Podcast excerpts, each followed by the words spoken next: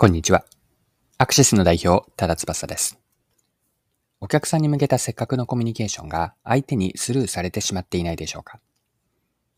意外に思えるかもしれませんが、大人用の塗り絵からお客さんに覚えてもらって興味を持ってもらうマーケティングのヒントが得られます。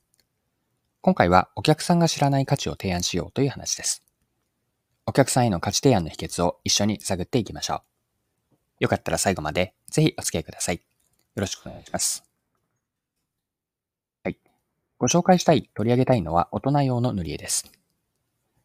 大人の塗り絵というのは子供がやるような簡単なものではなくて、細かい作業を要する塗り絵なんです。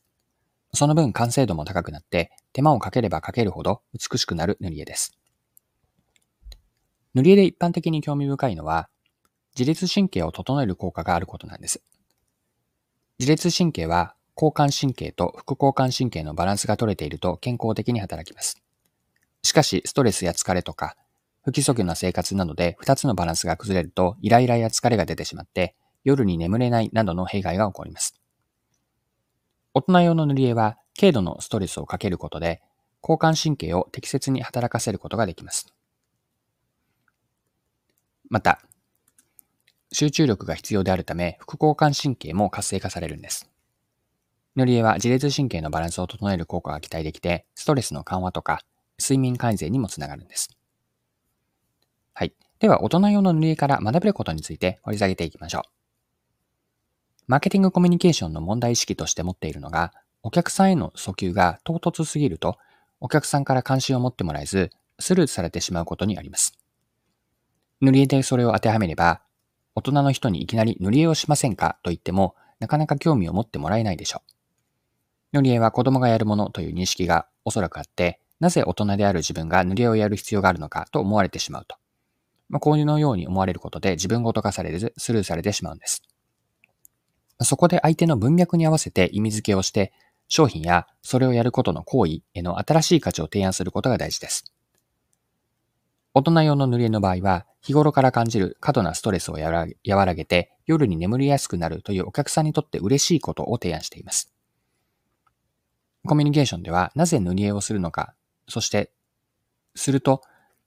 うん、なぜ乗り絵をするのかという根拠、自分の体の仕組みであったり、塗り絵の特徴も合わせて伝えているんです。である生活者には、それによって自分に起こっている現実であったり、現実から生じている問題や課題感が改めて浮き彫りになっていくと。そして提案として問題を解決できる方法が提示されて、解決することで得られる嬉しさとか、より良い未来感これらをイメージできれば、塗り絵は大人であっても、大人用の塗り絵には自分ごと化されて欲しいと思ってもらえるわけです。はい。で今回の話をマーケティングへの学びとして一般化するならば、マーケティングの役割というのは、お客さんがまだ知らない価値を提案することにあります。お客さんがまだ気づいていない、知らない価値を提案することにあると。そのためには、これから言う次のプロセスで進めていくといいんですが、まず向き合うお客さんを決めると。顧客設定であったり、顧客定義です。誰がお客さんなのかをしっかりと決めると。そして、そのお客さんの置かれた環境や状況、その時にやっている行動であったり、奥にある心理まで、ここまでを深く理解していきます。同時に、商品を再解釈し、そのお客さんの理解において意味付けをすることで、お客さんがまだ気づいていない価値を見出していくと。価値定義をして価値を作り出していくこと。そしてお客さんの文脈に合わせて自分ごと化され欲しいと思ってもらうメッセージに転換する。価値を伝えていくわけですね。それによって価値提案をしていくと。ここでのポイントは、お客さん目線での商品の意味付けです。大人用の塗り絵がそうだったように、お客さんを大人にするならば、大人にとって塗り絵をすることがどんな意味があるのか、これをしっかりと再解釈、意味付けをしていくわけです。マーケティングの役割というのは、お客さんがまだ知らない、まだ知らない価値を提案することで、お客さんから商品のことを必要な存在だと、自分ごと化してもらう、必要な存在だと認識してもらって、そこから欲しいという気持ちに変えること。ここにマーケティングの役割があります。はい。そろそろクロージングです。今回は大人用の塗り絵を取り上げて、マーケティングに学べることを見てきました。最後に学びのポイントを振り返ってまとめておきましょう。お客さんへの訴求がいきなり唐突すぎると関心を持ってもらえずスルーされてしまうでしょう。相手の文脈に合わせて意味付けをし、商品の新しい価値を提案することが大切なんです。